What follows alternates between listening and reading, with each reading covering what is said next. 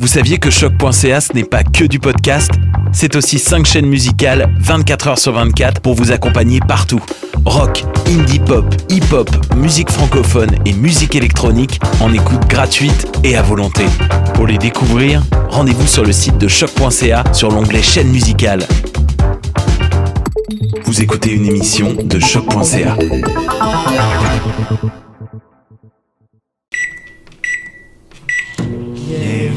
Micro.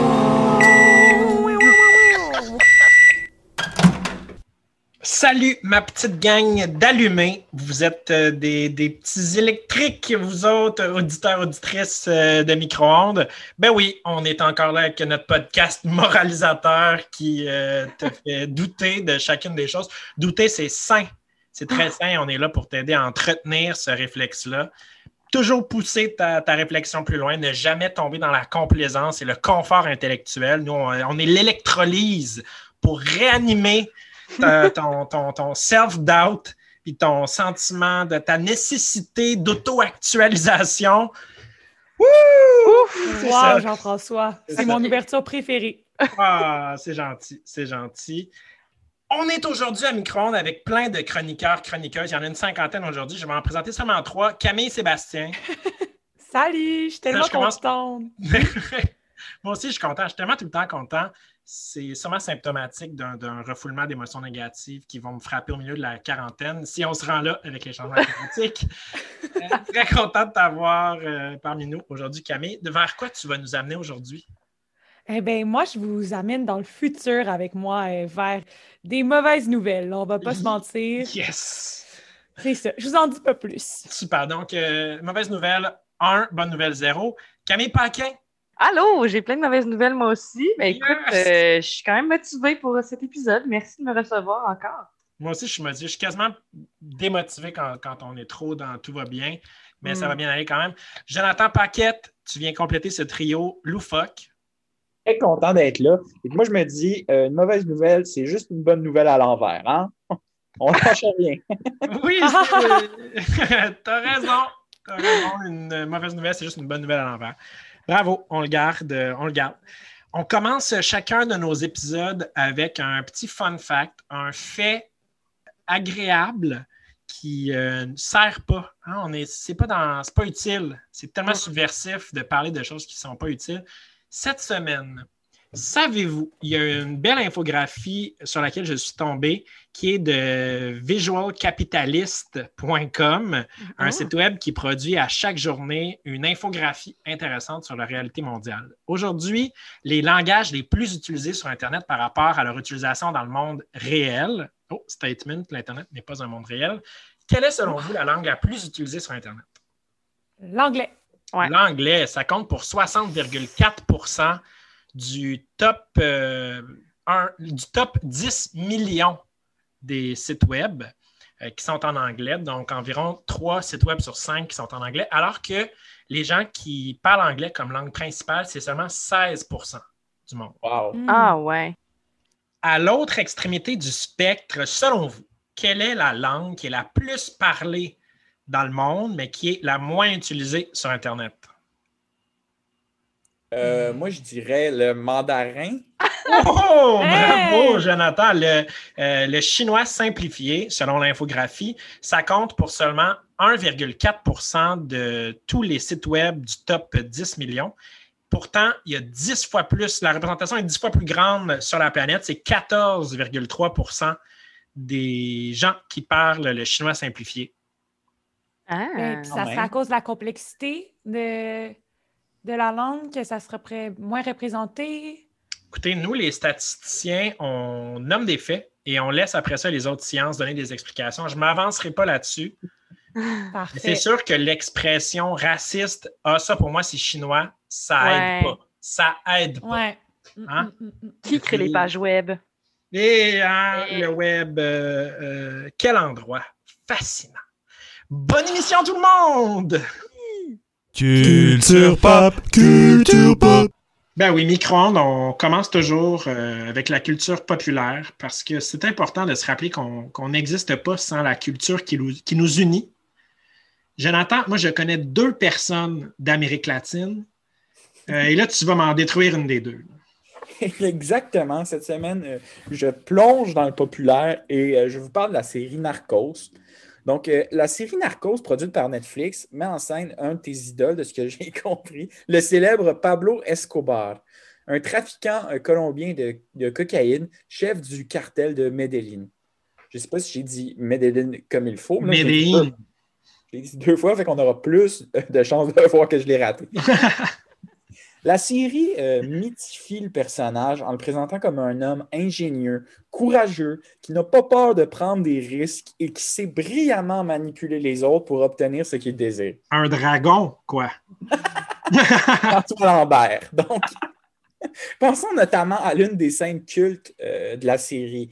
Je pense que tout le monde qui a vu la série s'en souviendra. Même ceux qui ne l'ont pas vu vont s'en souvenir. C'est Oui. gravé quelque part. Donc, il est arrêté euh, sur un pont, Pablo Escobar, à bord d'un camion rempli de marchandises de contrebande. Les policiers sont d'abord hostiles. Ils veulent se saisir des marchandises. Mais Pablo Escobar se lance dans un monologue dans lequel il fait savoir aux policiers qu'il connaît les membres de leur famille et chaque détail de leur vie. Il Mhm. se vante, Mhm. j'ouvre les guillemets, j'ai des yeux partout. Ferme les guillemets. Il enchaîne, acceptez mon offre ou payez-en les conséquences, l'argent ou le plomb. Plato au pomo. Moi, je m'en souviens. Je m'en C'est souviens de ça. C'est ce qu'il dit mot pour mot. Il s'agit de la mise en scène d'un fantasme, celui de soumettre les autorités devant sa puissance en que rien ne serait freiné. Ce Mhm. qui est intéressant, particulièrement intéressant, c'est que le fils de Pablo Escobar vient de publier un livre intitulé Ce que mon père ne m'a jamais dit, publié aux éditions euh, Hugo Doc. Dans ce livre-là, il déconstruit la figure mythique de son père. Selon lui, le succès de Pablo n'est pas dû à une intelligence particulièrement accrue, même s'il reconnaît que son père était assez intelligent pour maintenir un tel réseau, ou à une force de caractère exceptionnelle, mais bien à la corruption. Hmm. Il s'agit seulement d'un homme qui a su profiter du système à son avantage, se glisser entre les mailles du filet. C'est- un banal magouilleur qui avait de la ressource et de la suite dans les idées. Mais est-ce que, moi, ce, que, ce, qui me fascine quand tu dis ça, ce qui me confronte à moi-même, c'est de me dire, mais est-ce que d'avoir été capable de faire ça, ça n'en fait pas de lui le héros qu'on décrit dans la série Narcos? Mais c'est- un problème de structure, en fait, puis de, de contexte. Parce que le problème avec une série comme Narcos, c'est qu'elle mythifie le personnage et glorifie une, forme de violence en invisibilisant toute la structure corrompue qui a permis de, de s'élever. Mhm. C'est un peu comme si on Mhm. présentait les Canadiens qui placent leur argent dans les paradis fiscaux comme des aventuriers du monde, hein, comme d'ingénieux hommes d'affaires qui savent s'imposer sans faillir. Mais Ouais. c'est comme ça, Jonathan, je suis désolé de, de te l'apprendre, c'est comme ça qu'on les présente. Hein, en fait, c'est une erreur parce que ce sont juste de ratoureux saltimbanques qui contribuent à détruire tout ce qu'on essaie de construire collectivement. Hey, J'aimerais dire que quand tu as écrit ratoureux dans ta chronique que j'ai lue, je me suis dit, c'est pas une bonne utilisation du mot ratoureux. Je suis allé chercher la définition et c'est une utilisation parfaite du mot ratoureux. Wow! Moi- désolé d'avoir douté de toi. Ratoureux saltimbanque, c'est c'est mon nouveau mantra. Là. Ah oui, on devrait se faire faire des tatous dans le cou. Parce que les t-shirts, c'est pas assez. Vous voyez à quel point quand on prend Pablo Escobar et qu'on le voit maintenant comme un ratoureux saltimbanque, hein, ça déconstruit un peu les images. Oui, Donc, le fils de Pablo Escobar se dit consterné parce qu'il reçoit des lettres de jeunes de partout dans le monde qui rêvent de devenir comme Pablo, qui lui demandent comment faire. On peut se demander quelle est la valeur euh, d'un point de vue éthique d'une telle série. Je pense que la question qu'il faut se poser, c'est quel fantasme veut-on créer et entretenir chez les gens? Dans ce cas-ci, c'est clairement un fantasme de libéralisme sauvage, en fait.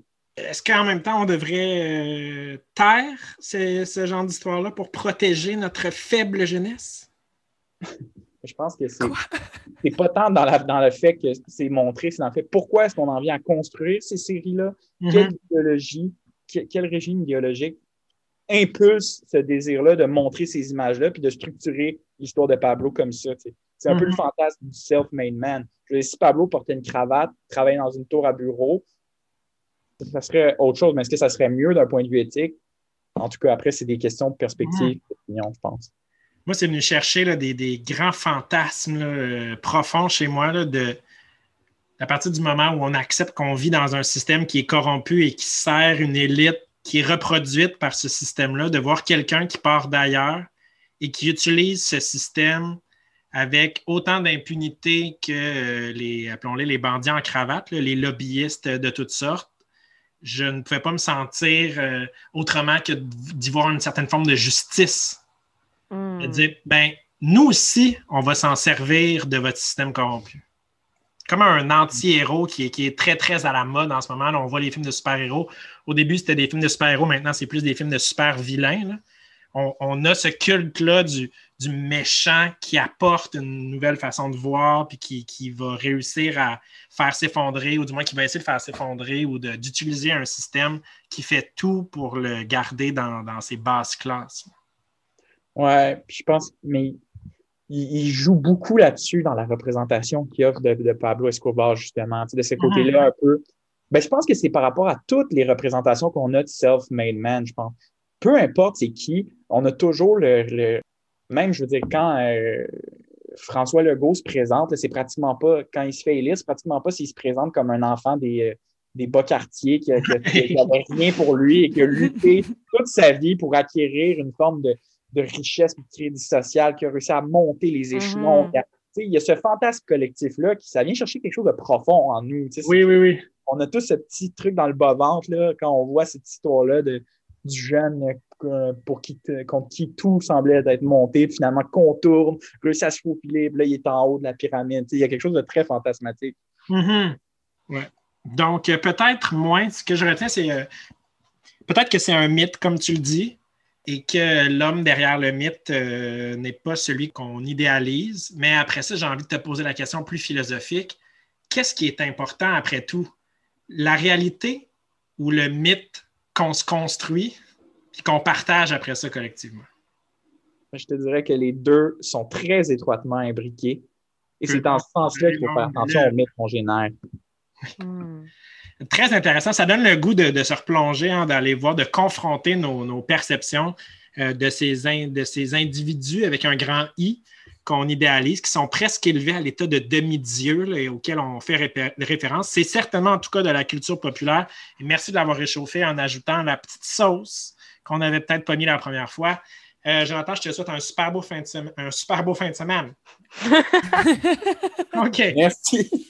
Euh, euh, OK. L'actualité réchauffée. Ouais.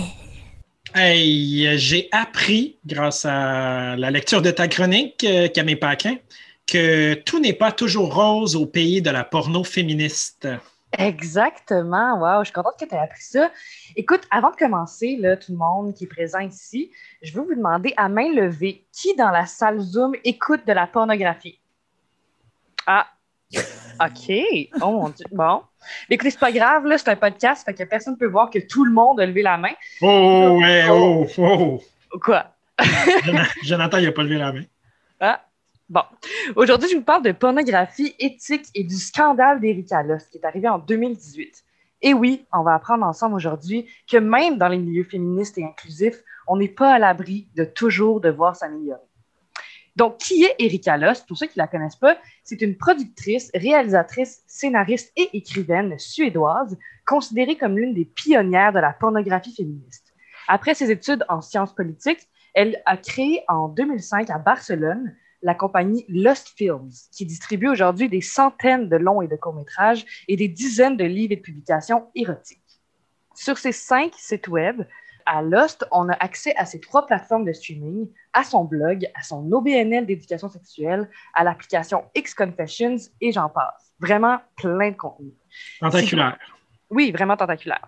Si d'autres initiatives de pornographie éthique existent sur le web, ce qui est sûr et certain, c'est qu'Erika Lust a la meilleure stratégie marketing dans tout le domaine. Mhm. Mais là, qu'est-ce qu'on entend, Jean-François, par pornographie féministe? Ouais. Ouais, hein? Ben, d'abord, ça a été un style de film érotique qui mettait au centre de l'action le plaisir féminin sous toutes ses formes. Le terme est apparu dans les années 80 pendant les Feminist Sex Wars aux États-Unis, où les militantes du féminisme de deuxième vague adoptaient une position abolitionniste par rapport au travail du sexe en général, en opposition aux féministes de la troisième vague naissante qui prônaient plutôt l'égalité, la liberté et la justice à l'intérieur des métiers du sexe. Mhm. C'est donc là qu'on a vu apparaître la première boîte de prod de porno féministe, Femme Productions, en 1984, dirigée par Candida Royale, une sexologue et actrice porno new-yorkaise.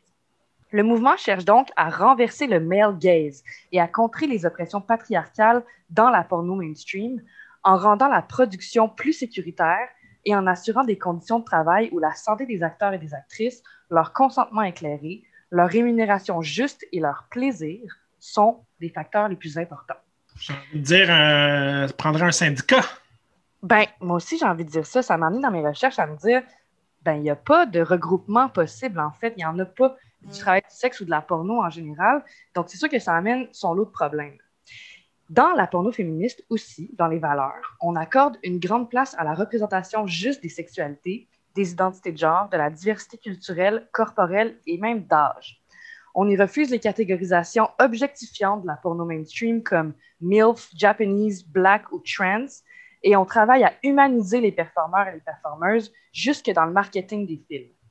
On parle aussi ici de pornographie éthique, où le fait de retirer son consentement pendant un tournage n'est pas réduit à un comportement de diva. Mhm. Bref, toutes des valeurs qui font, qui font mouiller. Là. Mm, Là, vous allez me dire, ben oui, ouais. Là, vous allez me dire, ben voyons, Camille, c'est quoi encore le problème de bord? Eh bien, eh bien, eh bien, comme à mon habitude, je casse le mood en ressortant une controverse qui a beaucoup fait parler sur le web en 2018 et qui a fait douter bien du monde de la réelle éthique de Lost Films. En 2017, donc, Olympe de G, une réalisatrice française, coordonne un projet nommé Don't Call Me a Dick, produit par Lost Films. Dans la distribution, on retrouve Hello Rooster, un une performeuse érotique qui vit à l'époque ses premières expériences dans le cinéma pour adultes.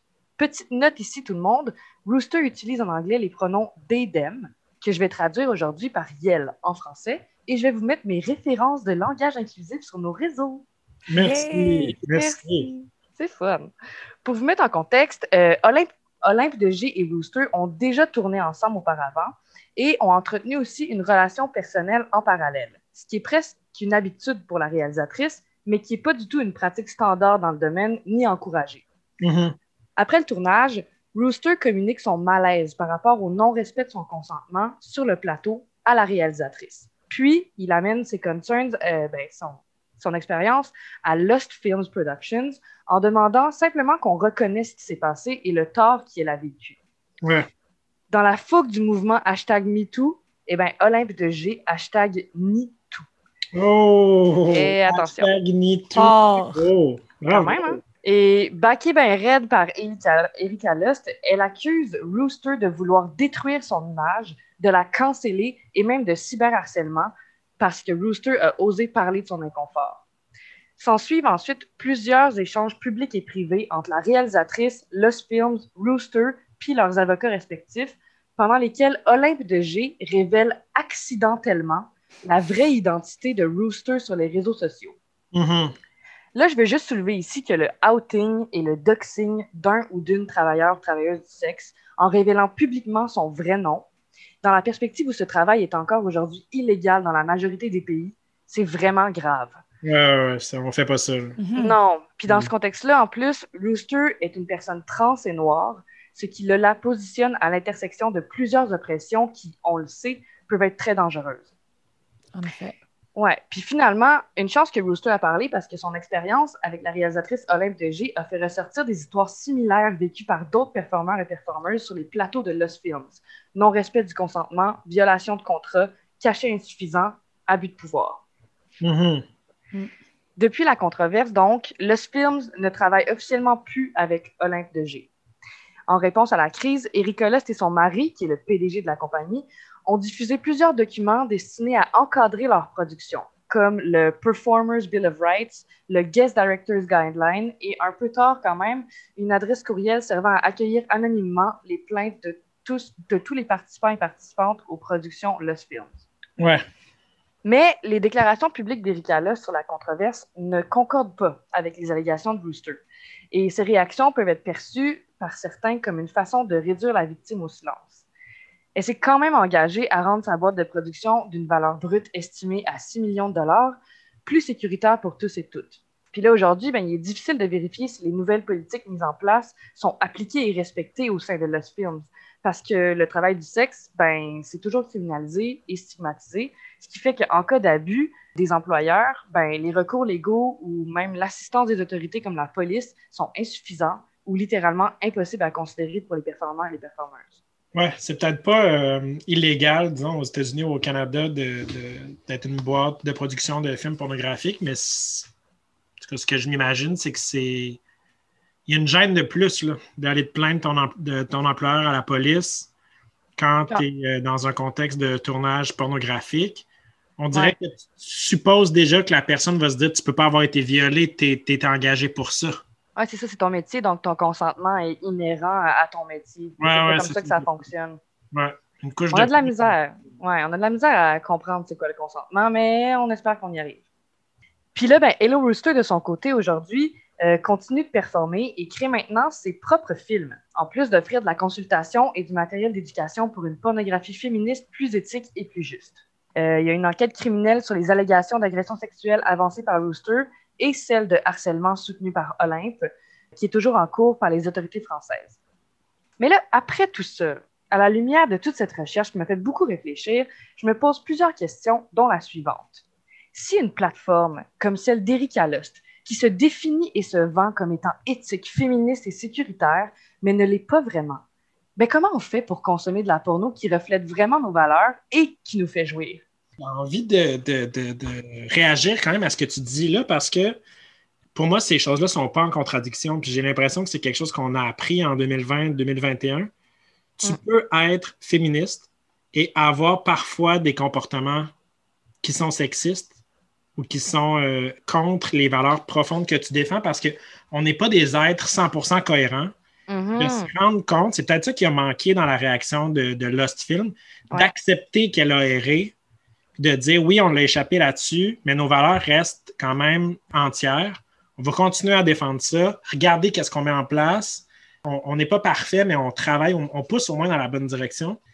Exactement. Puis ça, c'est le contraire de la cancel culture. C'est vraiment de vouloir accepter que même le plus rad possible qu'on peut être, on, doit s'améliorer, puis on doit reconnaître les choses.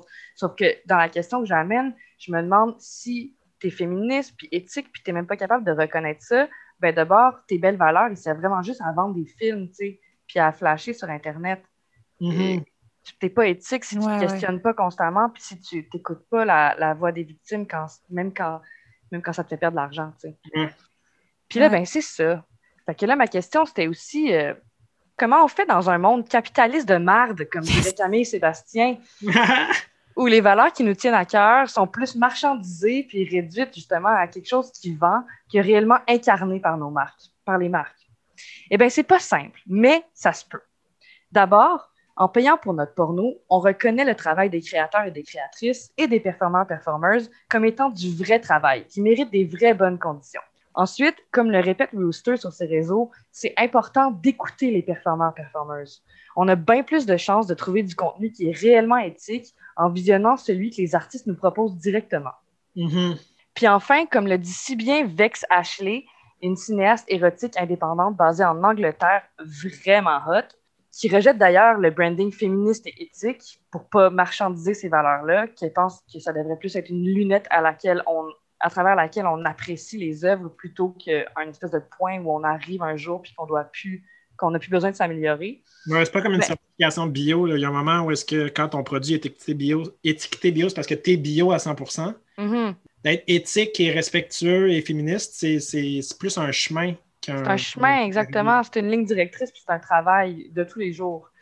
Donc, elle, Vex Ashley, a dit, puis elle soutient qu'il n'y a pas de bonne ou de mauvaise nous. Donc, en résumé, si ton truc à toi, c'est le hardcore dominatrix humiliation play, ou si tu bandes sur des histoires d'amour vanné avec des dialogues puis des couchers de soleil, c'est chill. C'est tout chill. L'important, c'est de comprendre qu'il y a des êtres humains derrière tout ça qui veulent juste avoir du fun en travaillant de façon légale et sécuritaire, puis avoir quand même un petit peu de credit pour tes orgasmes. Je vous invite donc à suivre Vextape sur Instagram, à lire et à écouter son point de vue sur la capitalisation du sexe numérique et à aller vous abonner à son contenu sur le site Four Chambers. C'est chaud, c'est beau, puis ça fait juste du bien. Alors, sur ce, paix et lubrifiant à tous. Ben, paix et lubrifiant à tous. Bravo euh, d'aborder ces sujets-là qui sont euh, Moins complexe. sexy, moins sexy des fois. Hein? Mhm, ouais, vraiment. Quand, quand tu es en train de consommer de la pornographie, des fois, le- le- les, les visées éthiques sont loin, euh, mais rapprocher ces choses-là, en rendre euh, sensuel, sexuel, le consentement, le respect. C'est chaud le respect. C'est vraiment hot le respect. C'est vraiment hot le respect. Puis C'est surtout qu'on s'est tellement habitué à pas payer pour notre pornographie aussi, j'ai Mm. l'impression. Dans le Mm. monde, tu sais, on a commencé à en consommer, ben, pour la plupart avec Internet, puis c'était accessible directement, gratuitement. Fait Ouais. qu'au début, tu te posais pas ces questions-là nécessairement.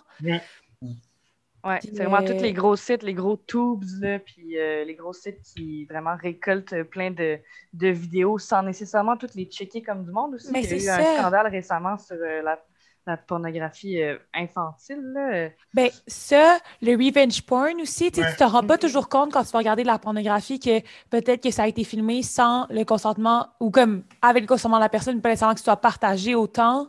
Ouais.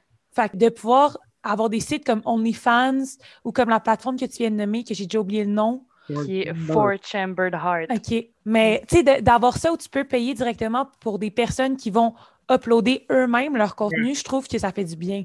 Ouais, Ouais. Puis souvent dans ces vidéos-là aussi, de ce que j'ai vu, mais je regarde pas ça, là, mais de ce que mon ami dit. Parce que j'ai un ami qui m'a dit non, mais il y a un souci esthétique aussi. Ouais. Puis je sais pas, tu sais, qui contribue à, une- à construire une forme d'érotisme qui n'est Ouais. pas nécessairement, comment dire, tu sais, sur- souvent sur les sites plus généraux où justement il y a de tout uploadé, tu sais, souvent c'est très, comment dire, il y a une il y a comme- Graphique. graphique, il y a une brutalité, tout ça. Puis c'est- fun, ces sites-là qui permettent justement le côté esthétique, qui, qui introduit cette nouvelle forme d'érotisme-là. Mhm. C'est intéressant. Mhm. De laisser la place au mystère en dévoilant euh, progressivement euh, la beauté et le plaisir. Hey, Wow. j'ai- L'autre fois, euh, une amie qui m'a partagé un site web de porno féministe, puis euh, j'ai regardé pour des raisons scientifiques euh, les vidéos. Mais la chose que j'ai trouvée la- qui m'a le plus frappé, là, c'était à quel point, ça c'était ce site-là en particulier, mais à quel point c'était comme presque exactement la même chose que euh, de la pornographie dite euh, non féministe là, ou traditionnelle. Mhm. Mais l'image était découpée en deux tiers, puis il y avait comme l'homme au tiers, puis la femme au tiers. Alors que d'habitude, tu vas avoir la femme en plein milieu de l'écran. Ah! Juste ce petit changement-là est tellement féministe, je trouve, et tellement comme rappeler que c'est une relation sexuelle et que c'est pas comme toi qui vas consommer la femme dans le vidéo Mhm. l'homme qui est un accessoire parce que tout ce qu'on veut, c'est voir elle au centre de l'image. tu sais. Là, c'était Ouais. vraiment plus mis sur le, le sexe comme étant une dynamique entre deux personnes que vraiment euh, le- la femme comme objet dans la relation. Fait que ça peut être des petites, euh, des petites modifications comme ça, pas, pas obligé d'être complètement dans le- l'ésotérisme ou l'esthétisme hyper poussé, euh, novateur, révolutionnaire. Tu sais, parfois, c'est, ça peut être très proche de la porno traditionnelle, mais avec des petites modifications qui font toute la différence. Exact. Puis souvent, dans les initiatives de, de porno alternatives, on voit que ce qui a un lien entre tout ça, c'est on veut plus nécessairement montrer de quoi le sexe a l'air. On veut montrer ce que le sexe, comment le sexe nous fait sentir. Puis c'est ça qu'on veut, Ah. qu'on veut filmer, en fait. Hmm. Qu'est-ce qu'on ressent à travers ça? C'est intéressant. C'est Mm. intéressant parce que ben, je, je- je continue à parler, ça m'intéresse. On dirait que le, le- le sticker porno féministe, dans la tête de monsieur, madame, tout le monde, c'est c'est comme ah, OK, ça va être des gens qui ont des physiques particuliers, Ouais. euh, très, très loin des normes euh, de beauté euh, sociale. Ils vont avoir de la grosse musique trash. Puis, euh, Puis du Hey, BDSM. c'est quoi tes idées? non, mais tu sais, on dirait que ça laisse cette image-là quand Oui, oui. même. tu sais, Ah ouais. Ça va être des filles qui vont danser ouais. avec des draps dans du noir et blanc peu éclairé, genre. Absolument, oui, oui. Habillé en nonne, genre. Alors qu'il est beaucoup plus facile qu'on pense de consommer de la porno féministe. euh. Ouais, puis il y a tellement de sortes de porno sais, C'est pour ça que là, on revient au fait que féministe, c'est un terme euh, tellement général, juste pour dire qu'on considère qu'il y a des humains derrière ça. On considère la vie derrière l'œuvre. C'est tout. Ouais, puis qu'il y a une certaine forme de consentement. Tu sais, juste euh, plus tôt dans ta chronique, quand tu parles de si la personne ne consent plus sur le tournage, elle a le droit d'arrêter. Mm. C'est encore une fois une notion de genre bare minimum, genre. Tu sais, c'est Mhm. comme, c'est la base, là. Pour, pour moi, c'est c'était c'est plus ça la notion que j'avais quand je pensais, quand je voulais regarder la porno féministe, c'était juste de me dire que, genre, les personnes qui sont là-dedans, il y avait vraiment le goût d'aller travailler minimalement à ce moment-là, là. Tu sais, comme Mhm. En tout cas, qui ne se sentaient pas opprimés dans leur travail. Ouais, qui sont Et entendus niveau. écoutés. ouais. Ouais. Parce que c'est ce qu'on recherche après tout, hein, de la pornographie authentique. Fait qu'il faut que ça te tente pour que ce soit ça. Oui. Ben, merci euh, Camille. On se revoit de l'autre côté du jingle avec euh, la nouvelle du futur. Les nouvelles du futur. Quelle chronique! hein? Moi, j'en suis encore euh, chamboulé. Euh, ça nous amène petit à petit vers la fin de l'émission, le moment où on va se dire bye, le, le- le- le point culminant, là, euh, quand ça finit. hein, on- tout le monde attend ça. Camille Sébastien, juste avant, tu as une petite nouvelle du futur pour nous qui ne réjouira pas les archivistes. Mais non, exactement, euh, Jean-François. Je viens de revenir du futur, euh, plus précisément de 3500 après Jésus-Christ. Ah, C'est Pâques aujourd'hui. C'est Pâques tous les jours euh, à micro-ondes. Et j'ai trouvé euh, dans un vieux média que personne ne lit, l'eau. Et ça, c'est comme le futur de l'Obs. Ils ont encore raccourci leur nom. Ça n'a pas tant fait de différence, encore une fois. Je ne sais pas c'est quoi l'Obs. Parfait. Euh, le nouvel observateur? non, aucune idée. Bon, parfait. Moi, je connais pas grave, hein? l'ancien observateur, Christophe Colomb. OK. Alors, euh, dans l'eau, euh, il y a une chercheuse qui raconte euh, qu'elle aurait trouvé des traces d'une ancienne ci- civilisation datant d'il y a plus de 1000 ans, donc dans nos années à nous.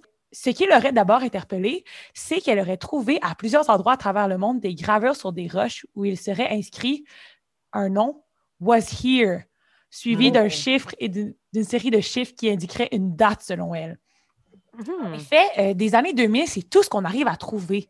Les scientifiques pensaient que la population mondiale avait même disparu de l'an 2000 à 2500, euh, car plus aucune trace de cette époque n'existe nulle part, comme Mhm. si la mémoire collective avait complètement disparu. Mais en poursuivant ses recherches, la scientifique a découvert que tout aurait plutôt été enregistré sur un cloud ou avec des clés USB. Mhm. Mais rien n'est lisible aujourd'hui. Trop de mises à jour ont été faites. Mais les, données ne sont plus compatibles. Oui. Ça contient une petite batterie, une clé USB. Mhm. Et elle n'est pas, euh, elle est pas im- immortelle, cette batterie-là. Mais c'est ça, puis tu sais, qu'on s'achète des clés USB, nous, là, en 2000, ben, on n'en achète plus en 2020 déjà, là, mais ça, c'est un autre problème. On se dit, tu sais, ça va vivre euh, pour l'éternité parce qu'on ne les voit pas mourir de notre euh, vivant, de notre besoin d'utilisation. Mais c'est faux, tout le monde. Écrivez sur du papier avec vos crayons, gravez vos noms sur des roches pour que nos années soient connues de tous et toutes. Heureusement, euh, le groupe de scientifiques est en train de se pencher en ce moment en 3500, là, je veux dire, dans mon futur à moi. Euh, et ils travaillent jour et nuit à faire revivre les mémoires du passé pour prouver l'existence de l'humanité de 2000 à 2500. Mhm. Mhm. Mais C'est tellement intéressant. Je pense que ça, ça prendra une chronique de 30 heures, là, juste sur un documentaire euh, complet sur votre plateforme de streaming préférée. La disparition de nos données, c'est un sujet réel. Merci beaucoup, Camille, pour nous stresser avec une affaire de plus. Imprimez vos photos, gang. Il ne Promis. restera plus rien pour vos petits-enfants. Vos, les points de JPEG, ça ne sera plus lu dans les ordinateurs dans le futur. La désuétude des formats de, de- de- de- de données, c'est réel. Micro-ondes va disparaître. Micro-ondes va disparaître un jour. C'est correct. On est Ah ouais. on est là. euh, on, on- regarde la tâche. Profitez de nous pendant qu'on existe encore. Rien n'est immortel. Les podcasts ne font pas exception à cette règle. Merci beaucoup tout le monde pour votre émission. C'était encore une fois passionnant. Moi, j'apprends tellement d'affaires, puis vous poussez ma, ma, ma vie. Je vis pour nos enregistrements. Euh, Jonathan Paquette, merci. Plateau au pomo. Ah, on- Merci, on s'en souviendra. je me souviens, euh, j'ai essayé ça avec une police l'autre fois. euh, mais bon, les rares sont les polices qui parlent plus d'une langue. Camille Paquin. c'est une joke. Camille Paquin, Merci pour ta chronique. On fait attention quand on regarde la pornographie maintenant. Oui, on l'a choisi bien. On l'a choisi comme on, on ne devrait pas choisir ses légumes avec plus de précaution qu'on choisit sa porno. C'est ce qu'on retient. C'est beau, ça, c'est vrai, ça. Mhm. Et, oui, voilà. Et Camille Sébastien, ben, encore une mauvaise nouvelle. hein. Mais euh, moi, j'ai pensé euh, peut-être faire des vinyles avec euh, micro-ondes dessus pour que ça reste plus longtemps dans la mémoire collective. Je vous en reparle. C'est une très bonne idée. Encore une fois, euh, si vous aimez l'idée, un like puis on le fait. Yes! Même nous, c'est notre, notre limite de support, là. C'est un like. euh, fait qu'on se revoit la semaine prochaine, gang. Euh, amusez-vous, prenez soin de vous. Puis euh, réfléchissez à la problématique là, que tous les diachylons en vente dans les pharmacies sont beiges. Là. Si c'est pas ça du racisme systémique, Hmm. Eh, Vas-y, écoute un autre épisode. Écoute un autre. Ben, écoute, un autre. Fais-tu oui, aussi- ASMR? C'est quoi? AS, AMS? AS, ASMR. ASMR. OK. Bye, là. Bye là, la gang. OK, salut.